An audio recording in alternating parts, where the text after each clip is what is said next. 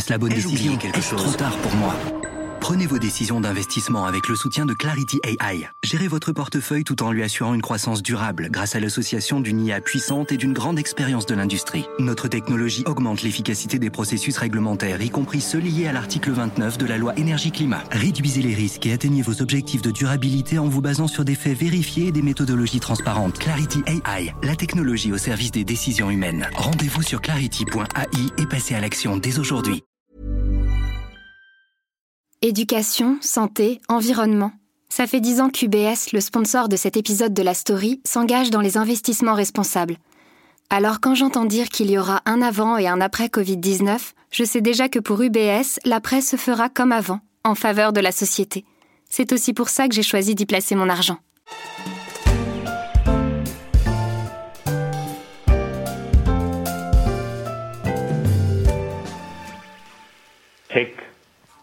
Tick, tick. Climate change is having a real impact on the lives of individuals and communities around the world. We must do something about it. How can we dance when our earth is turning? C'était il y a dix ans. Kofi Annan, secrétaire général des Nations Unies, appelait à un réveil des consciences sous les premières notes de cette reprise du groupe Midnight Hall, Beds Are Burning, pour une campagne en faveur de la justice climatique.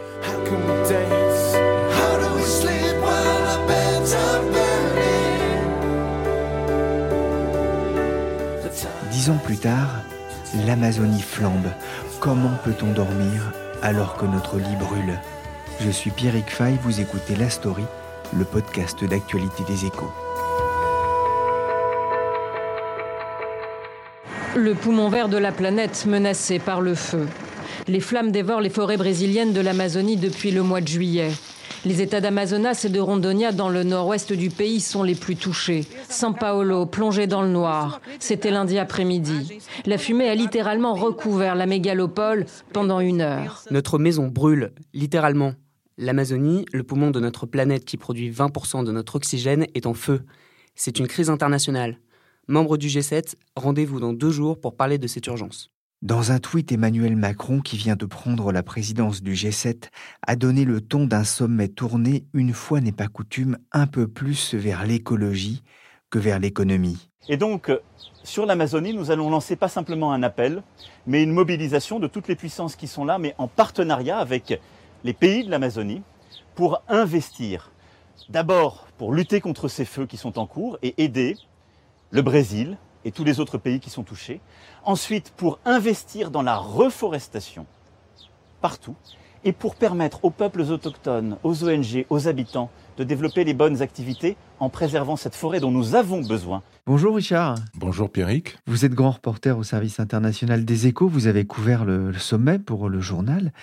Est-ce qu'on peut dire que la situation en Amazonie a occulté le reste de l'actualité durant ce, ce week-end de trois jours? Disons qu'elle a occupé une bonne partie des, des discussions et pour cause, euh, l'Amazonie euh, flambe, euh, il y a plus de 1500 départs de feu, il y a eu quelques échanges aigre-doux entre Bolsonaro et Emmanuel Macron qui s'est démené comme un beau diable pour, pour parler de l'Amazonie, mais il y a eu d'autres sujets qui étaient sur la table. Est-ce que cette mobilisation apparente, cette convergence revendiquée par le camp français a été suivie des faits Elle a été suivie effectivement par deux décisions annoncées à la suite de ce sommet du G7. D'abord un plan d'urgence pour éteindre ces maudits feux. 20 millions de dollars ont été mis sur la table par les dirigeants du G7. Ça va servir à envoyer des avions, ça va servir à envoyer des experts de la sécurité civile sur place. Et puis dans un deuxième temps, mais ça ce sera pour plus tard, euh, le G7 va faire en sorte de promouvoir un plan pour euh, aider à la reforestation de la forêt amazonienne en respectant bien évidemment la souveraineté des États, parce qu'il faut se rappeler que l'Amazonie, ça concerne neuf États d'Amérique du Sud. Il y a aussi la signature d'une charte biodiversité? Il y a eu aussi une signature euh, de la charte biodiversité qui avait été adoptée par les ministres de l'Environnement du G7 au mois de mai dernier. Ça a été signé par tout le monde, même par les États-Unis. D'autres pays qui n'étaient pas à la table des négociations euh, ce week-end à, à Biarritz, comme la Russie et l'Inde, se sont engagés aussi à signer cette charte, et c'est une bonne chose. Et la condition que j'ai toujours réaffirmé, c'est qu'on respecte nos engagements climatiques. Qu'est-ce qui s'est passé depuis le mois de juillet? Monsieur Bolsonaro a renvoyé les scientifiques qui faisaient des expertises indépendantes sur le sujet d'ailleurs de la forêt amazonienne. Il a envoyé plusieurs messages disant clairement qu'il sortirait de toute façon de fait de ses engagements. Et donc, je le dis de manière très claire, c'est pas moi qui ai changé, c'est simplement lui qui n'a pas respecté sa parole. Donc, en l'état, je ne signerai pas le Mercosur. Ce G7 a aussi été marqué médiatiquement par les tensions diplomatiques entre la France et le Brésil sur les questions d'environnement. On vient de l'entendre dans le journal d'Anne-Sophie Lapix sur France 2 le 26 août. Le président Emmanuel Macron a accusé son homologue Jair Bolsonaro de ne pas respecter ses engagements. Il a justifié sa décision de s'opposer finalement à la signature du traité de libre-échange entre l'Union européenne et les pays d'Amérique du Sud, membres du Mercosur, dont le Brésil fait partie. Richard, c'est un message fort? C'est un message fort de la France qui n'est pas nouveau, hein, puisque le président de la République française a toujours dit, depuis qu'il est élu, qu'il ne signerait aucun accord commercial avec des pays qui ne respectent pas les engagements de l'accord de Paris. Il avait pourtant reçu des assurances du président brésilien sur sa politique environnementale et visiblement il a été déçu et pour cause, l'Amazonie flambe. Donc pour mettre un petit peu la pression sur euh, le président brésilien, ben, le président français s'oppose euh, désormais à cet accord, sauf si le président brésilien revient sur sa politique environnementale, ce qui n'a pas l'air d'être le cas. Les ONG avaient mis une forte pression sur la présidence française du, du G7. Elle regrette aujourd'hui le peu de décisions concrètes prises à Biarritz. Richard, c'était pas votre premier euh, G7. Est-ce que c'est le genre d'endroit où on peut espérer de vrais engagements pour lutter contre le réchauffement climatique? Non, c'est pas dans cette enceinte du G7 que tout se passe. Cette enceinte peut simplement être euh, l'occasion pour ces pays, ces démocraties libérales, euh, comme on dit, de prendre des engagements. Mais les questions climatiques, elles sont traitées au niveau un petit peu plus facilement au niveau du G20, mais surtout au niveau des Nations Unies. C'est là que tout se passe et il y aura un sommet des Nations Unies au mois de septembre où il devrait être annoncé notamment un renflouement du fonds vert pour le climat. Alors au G7, il y a trois pays qui se sont engagés à doubler leurs engagements, c'est la France, c'est l'Allemagne et c'est la Grande-Bretagne. Les États-Unis n'ont rien annoncé, mais tout va se jouer, enfin une grande partie va se jouer aux Nations Unies euh, mi-septembre.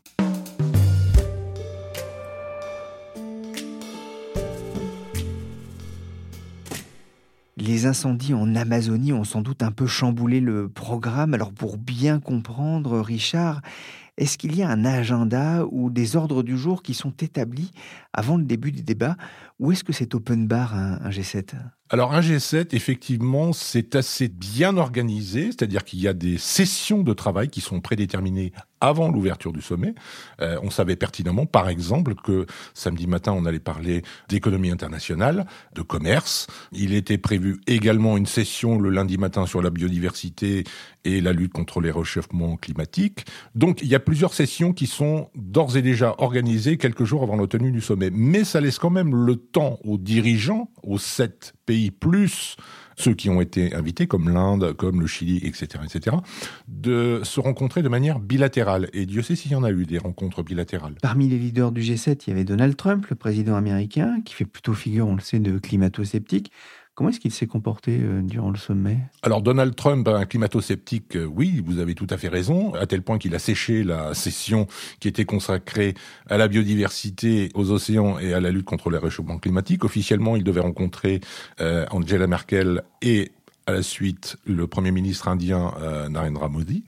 Donc Donald Trump n'a pas participé à cette session. Pendant tout le sommet, il a plutôt été détendu. Euh, il faut dire que Emmanuel Macron l'a parfaitement mis en confiance. Il était plutôt stoïque. Euh, il s'est pas trop engagé euh, sur différents sujets et notamment sur les sujets commerciaux.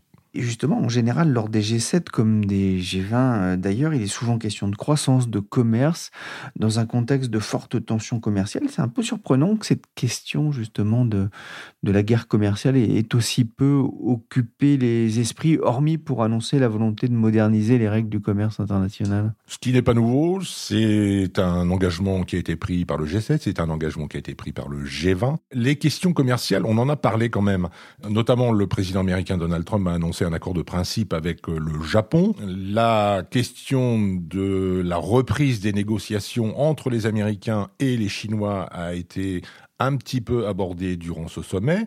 Il faut quand même se rendre compte d'une chose, c'est que le G7 n'est pas là pour faire fléchir euh, Donald Trump. Ils savent très bien que le président américain ne cédera pas sur cette question commerciale avec les Chinois.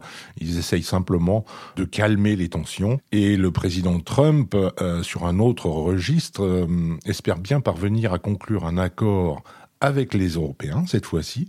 C'est un des messages qu'il a divulgué euh, suite à sa rencontre avec la chancelière allemande, Angela Merkel, qui est très favorable aussi à ce traité commercial. La France l'est un peu moins.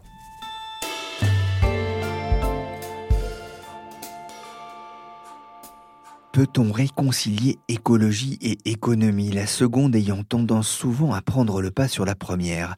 Pour une partie de la classe politique, écologiste notamment, l'environnement n'est pas soluble dans l'économie de marché et la recherche de croissance. Pour d'autres, les deux sont conciliables à travers la notion de développement durable. Quant au consommateur, l'histoire montre parfois que son engagement écologiste s'arrête au niveau de son porte-monnaie, notamment quand il s'agit de faire le plein de sa voiture. Face à toutes ces contradictions, j'ai voulu y voir plus clair et j'ai contacté Anne Créty. Elle est professeure d'économie à l'université Paris-Dauphine et directrice de la chaire Économie du climat. J'ai d'abord voulu savoir ce qu'elle avait pensé de ce G7. Les G7 euh, qui viennent de s'achever n'étaient pas dédiés en soi à l'écologie et l'environnement, c'était plutôt les sujets du G7 qui s'est tenu euh, au mois de mai, le G7 de Metz. Et par contre, là, c'est vrai que l'actualité d'une part et euh, l'inéluctabilité du thème, euh, les tensions autour de ces questions ont fait que il a un peu émergé presque à l'improviste. Alors, autant il a émergé dans les débats, autant il a été absent dans les décisions. Donc, il faut voir dans, quelle mesure il s'agit d'une position un peu dialectique, euh, voire euh, effectivement d'affichage ou euh, de guerre des personnalités, ou une vraie intention d'avoir des avancées concrètes en termes de politique internationale. On est dans une période que j'appelle le capitalisme de l'influence, c'est-à-dire qu'on agit toujours sous les coups de l'émotion. Les questions écologiques, les questions climatiques sont un fil rouge depuis très longtemps. C'est vrai qu'elles sont arrivées euh, dans les grands publics euh, un peu plus tard que dans les milieux scientifiques, euh, notamment avec les accords de Paris. Je pense que c'est un point qui a marqué vraiment la médiatisation aussi de ces questions. Et donc, on agit toujours quand il y a une urgence qui euh, touche, euh, qui est médiatisée. euh, bon, cette fois-ci, c'est vrai, vous avez parlé de l'Amazonie, mais mais c'est pas spécialement l'Amazonie, c'est tous les carcans qu'il y a eu sur Instagram, les fausses photos. Donc, les politiciens s'emparent de cette émotion pour parfois des mm, finalités positives, parfois pour euh, d'autres questions, euh, comme c'était le cas cette fois-ci, diplomatiques. Quel serait l'impact du réchauffement climatique sur euh, l'activité économique, sur le PIB mondial? Est-ce qu'on en a une idée? C'est plutôt, enfin, les économistes euh, essayent de quantifier un peu l'inverse, c'est-à-dire euh, quels sont les coûts de atténuer ou de, de ralentir le réchauffement climatique. Si on ne le fait pas, on sait que l'impact du réchauffement climatique va coûter des points des PIB mondial. Donc, il y a des estimations qui sont plus ou moins optimistes. Ça va de 1% à 10%. Et les problèmes qui expliquent en fait cette diversité de- d'estimations euh, dépendent du fait que de nombreux effets du réchauffement climatique sont à long terme. Et euh, donc, il faut comprendre comment ces impacts à long terme sont calculés et sont pris en compte aujourd'hui. Alors que la vision politique est plus court-termiste? Ah, La vision politique, elle est très, très court-termiste euh, et, va sur un cycle électoral.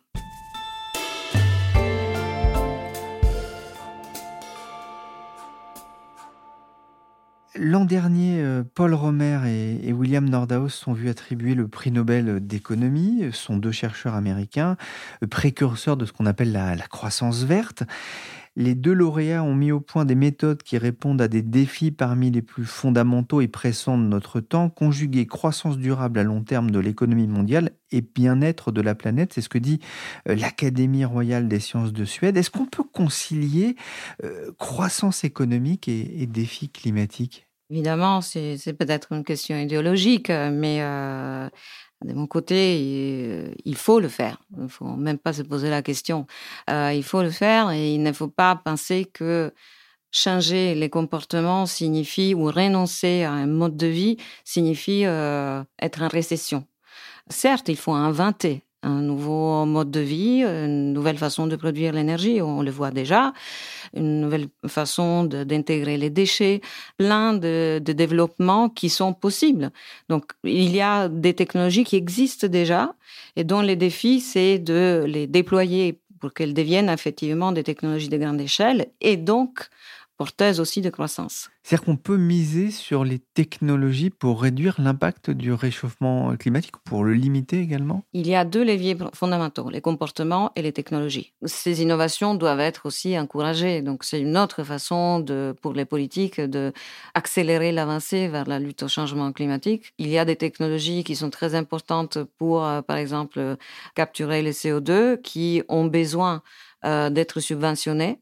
On parle souvent des subventions aux énergies renouvelables, mais ce n'est pas le seul moyen, en fait, ou la seule euh, technologie qui doit être subventionnée, notamment si on veut atteindre la neutralité carbone, qui est l'un des objectifs d'ailleurs de la France, qui a été imposé par le gouvernement Macron.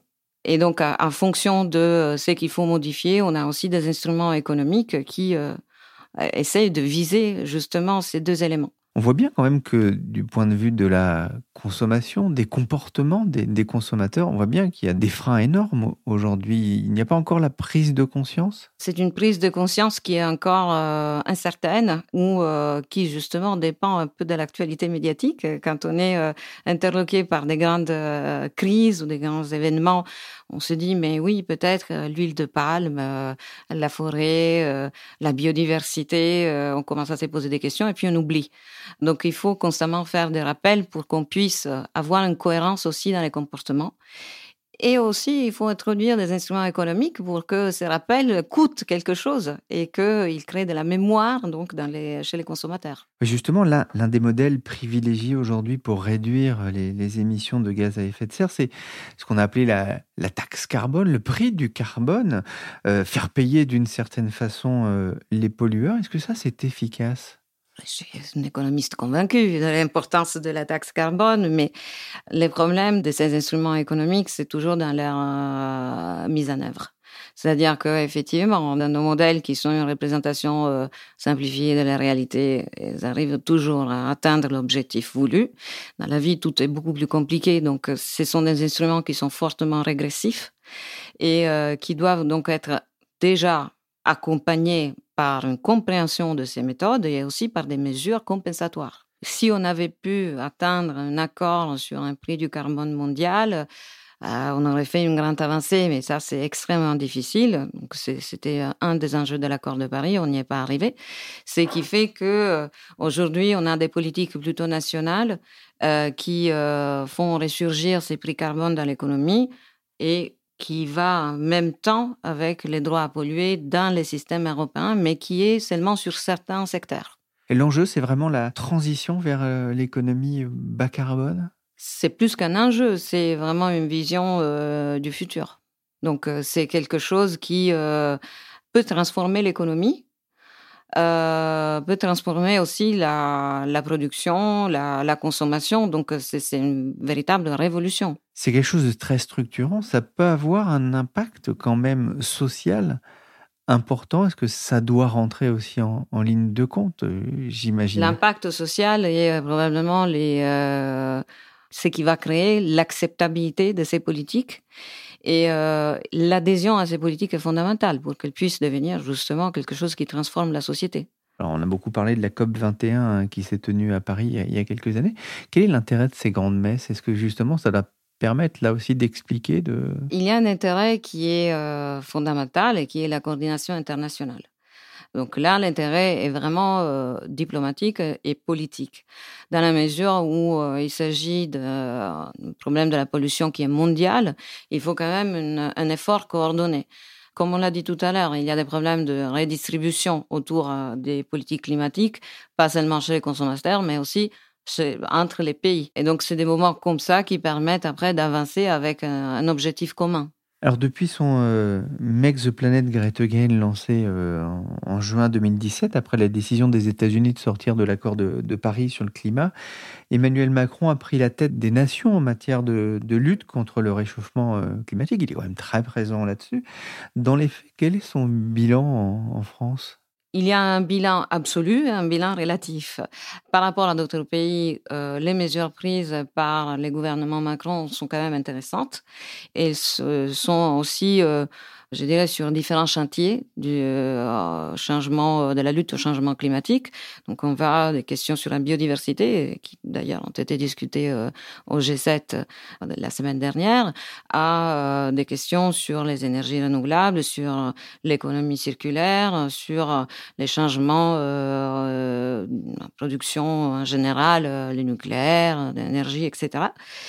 Plusieurs experts ont jugé euh, quand même que ces efforts ne sont pas suffisamment ambitieux. Parmi ces experts, les Hauts Conseil du climat, qu'il a lui-même constitué, mais aussi la Commission européenne, notamment, euh, par exemple, les retards en mesure de développement des énergies renouvelables. Après, il y a quand même des résultats positifs par rapport à d'autres voisins européens. Ne serait-ce que, par exemple, euh, les pays de l'Est qui sont très, très attachés au charbon et aux énergies fossiles, ou euh, sur certains aspects euh, aussi les pays de la Méditerranée. Merci Anne Créty, professeure d'économie à Paris Dauphine, et merci aussi à Richard Rio, enquêteur aux échos, qu'on retrouvera dans quelques jours pour parler d'un autre enseignement du G7, la montée du populisme. La story, c'est fini pour aujourd'hui. L'émission a été réalisée par Mathias Arignon, avec comme maîtresse de cérémonie Michel Varnet. Vous pouvez télécharger nos précédents épisodes sur toutes les plateformes de podcast. Pour l'info en temps réel, c'est sur leséchos.fr. Planning for your next trip? Elevate your travel style with Quince. Quince has all the jet setting essentials you'll want for your next getaway, like European linen, premium luggage options, buttery soft Italian leather bags, and so much more. And it's all priced at 50 to 80% less than similar brands. Plus, Quince only works with factories that use safe and ethical manufacturing practices. Pack your bags with high-quality essentials you'll be wearing for vacations to come with Quince. Go to quince.com slash trip for free shipping and 365-day returns. When you need mealtime inspiration, it's worth shopping Kroger, where you'll find over 30,000 mouthwatering choices that excite your inner foodie. And no matter what tasty choice you make, you'll enjoy our everyday low prices, plus extra ways to save, like digital coupons worth over $600 each week. You can also save up to $1 off per gallon at the pump with fuel points. More savings and more inspiring flavors make shopping Kroger worth it every time. Kroger, fresh for everyone. Fuel restrictions apply.